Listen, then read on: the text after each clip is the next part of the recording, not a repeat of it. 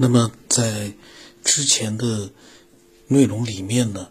西秦讲到了很多苏美尔之外的一些地方的呃神话以及遗迹，包括一些呃他所研究的历史的文字。最后呢，他又把这些呃所有的内容呢，又把它引到了苏美尔这样一个他重点会讲的地方。他就是问出了一个问题：这些天和地的神到底是谁？始终是由一个十二主神的集团带领着吗？就是说呢，嗯，所有的这些神话里面，大多数都有这样的一个十二的，呃，这样的一个数字。那这样一来，他又把话题重新回到了苏美尔神的领地。这对可能是西秦的一个他的一个。不能说是他的结论，我不知道他是怎么样去呃对待神的领地这样的一个这个这句这个词。那么他说啊，毫无疑问，构成这几千年来高度发达的学识和宗教的古老语言，就是苏美尔语。同样毫无疑问的是，所谓的老神，就之前讲到过的，也是苏美尔的神，但是呢。比这些苏美尔神还要古老的神，却还没有找到。意思言下之意就是说，苏美尔神是目前所能看到的，就是神话故事里面的那个神最早的神。当这些神在最初的苏美尔版本，或者是后来的阿卡德、巴比伦，或者是亚述版本里面被命名和记录时，他说：“我们发现，在这份名单里面，他们一共有好几百个。”但一旦他们被分类了，就可以很明显的看出，他们并不是一个众神的大杂烩，他们是被一组主神统治，被一群次神为环绕，互相都有关系。一旦众多的侄女、外孙、孙子被排除在外，一个小的多却又更加连贯的神之团体出现了，每一个都扮演着一个角色，每一个都有一种独特的力量和属性。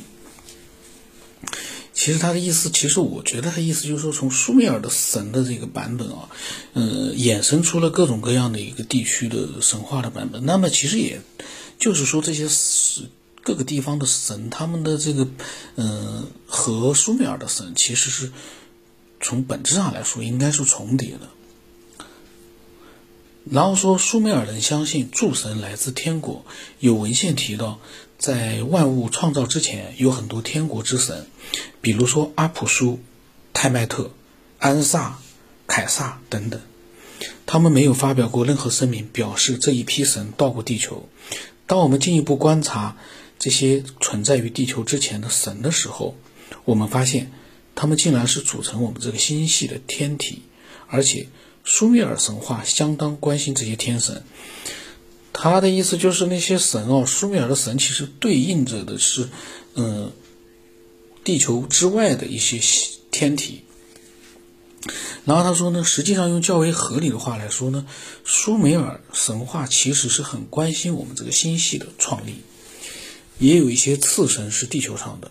但他们被膜拜的中心主要是一些偏远的小地方，他们最多不过就是某地的神，在最好的情况下。他们也只是有限的管理一些事务。举个例子，女神宁卡西只监管饮料制作，在他们之中呢，没有产生英雄级的神话。在赫梯的雅茨勒卡亚发现的石头上，他们是走在队伍最后面的一些年轻的神。在上述两者之间是天上和地上的神，被称为远古之神，他们是史诗中的老神。苏美尔人相信他们是从天上来到地球的。他们呢，不仅是某一个地方的神，他是全国性的神，事实上还是国际性的神。他们之中的一些神，甚至早于人类出现在地球上。确实呢，人类的最终存在，就是这些神在地球上的活动引发的结果。他们力量强大，不是术士，呃，世俗可以理解的。而这些神之不仅看上去像人，而且吃喝也和人一样的。并且和人一样有着七情六欲，我感觉他这个是矛盾的。他说神呢是，呃，老的神啊，就是其实是地球对应的地球之外的天体，但是他又说呢，他们和人一样，我们看看他怎么说啊。虽然说一些主神所扮演的角色和他们的地位在千年之后有了转变，但仍然有一部分从来没有失去过他们的高位和他们在国内甚至于国际上所尊享受的尊崇。当我们进一步查看这一群核心人物的时候，出现了一张会有一个密切相关而非分离的神族家庭的图谱。那么，然后他就讲到了这个所谓的啊，有点。嗯，类似于神族家庭的这样一个图谱，领导这个天上和地下的神族家庭的是 A N，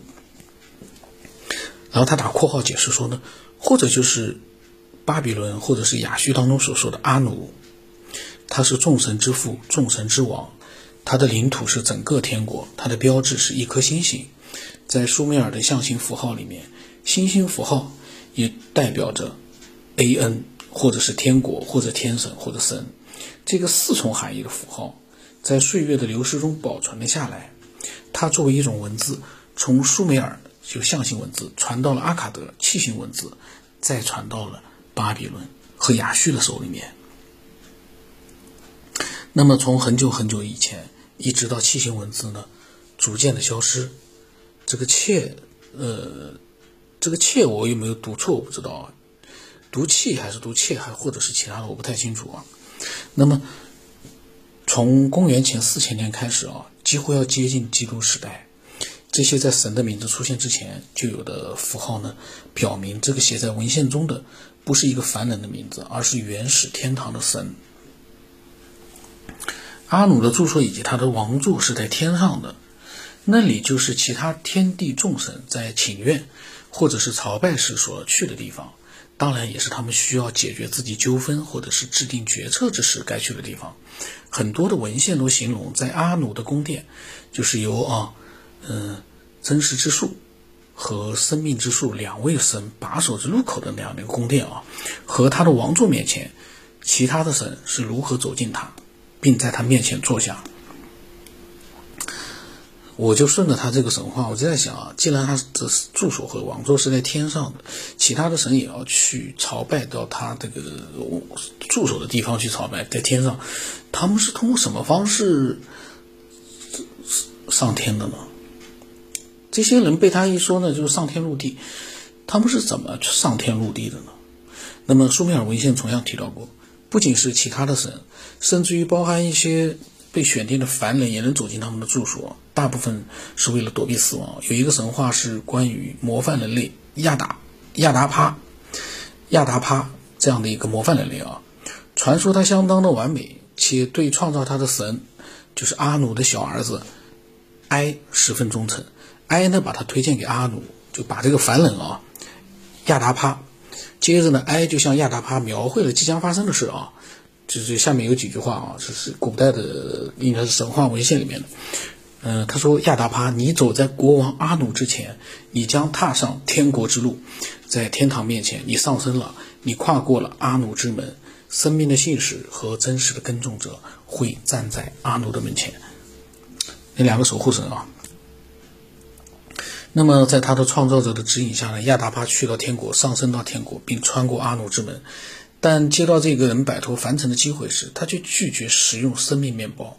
并且认为生气的阿努会给他带有毒的食物。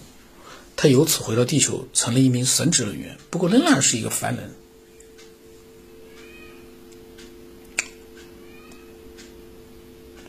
那么苏美尔人声称呢，不仅是神，甚至是被选定的凡人也能上升到天堂，并进入神的居所。这与旧约中通过伊诺克和先知。伊里亚上升天国相互对应，也就是说，人凡人是可以上升到天堂，并且，嗯，我现在有点怀疑哦，西秦他是不是一个基督教徒？因为最终我发现啊，他始终还是会回到就是圣经里面，或者说是旧约这种旧约是不是就是，反正就是跟圣经有关的这种基督教有关的这样的一些内容。这个是我我现在我感觉啊，因为因为。并不知道他后来会怎么样去讲，然后呢，他说：“虽说呢，阿努住在神的地界，苏美尔文献中也记录了他下临地球的例子。发生某种大的危机之时，或者是礼仪上的往来之需，由他的妻子安图陪伴的，或者至少一次来找他在地球上的曾孙女印安娜，他的孙女曾孙女啊，在地球上。那么这个是苏美尔文献当中记录的。自从他不再定居地球，似乎就没有什么必要继续在城市或者祭祀中心里面独享尊崇了。”一处为他而建的纪念性住所，所谓的房高高房子，是修在乌鲁克，也就是圣经当中的以利。这里也是女神伊兰娜的领地。乌鲁克的废墟包括了一个巨大的人造山，在那里呢，考古学家们找到了曾经这个地方曾经修建并重修过一个大型神庙的证据，共有不少于十八个楼层的阿努神庙。十八个楼层的阿努神庙，这个是有点牛啊！十八个楼层啊，他写的是，真的是高房子吗？啊，我我想不通的就是，如果他在天上啊，我们就当他说的是确实存在，在天上有住所，那么他还到地上来住这些高房子，总感觉有些，我个人觉得啊。不可思议。那么他说，阿努神庙的名字呢是 E A N N A，意思就是安的房子。但对这个庞大的建筑而言，这个简单的名字显得相当微不足道。苏美尔文献誉之为真正的圣地，连大神们自己都为之感到奇特。它的檐口就像铜，高耸的墙壁触到了云朵，居高临下的居所，这是一个让人不能抗拒绝的、充满魅力的。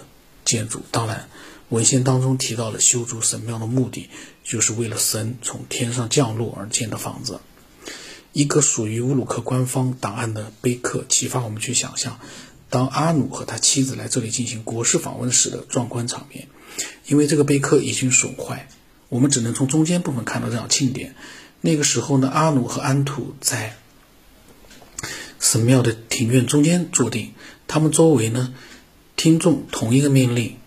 众神手举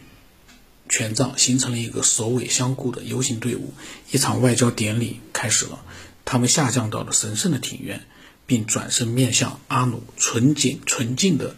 牧师向权杖敬酒，权杖呢传递所进来并坐下。神帕苏卡尔鲁斯库随后坐在了神阿努的。庭院。同时呢，女神们就是阿努神圣的后代乌鲁克的神圣的女儿们，她们的名字呢，嗯，他括号里解释说不是很清楚。承担的第二个任务，前往 E N I R，也就是女神安图的金床之屋。随后，他们组成了一个队列回来，到了安图作者的地方。虽然按晚餐按照严格的仪式准备着，一个特别的神职人员还是把好油和葡萄酒制成的混合物涂抹在了阿努和安图准备用来过夜的房子的大门插槽上。这是一个很有想法的动作，嗯，看上去是为了避免大门在阿努和安图睡觉时呢吱吱作响。他这个呢是详细的描绘了神阿努到了地球上之后呢，呃，一些各种各样的仪式啊，蛮具体的，确实是属于很盛大的典礼。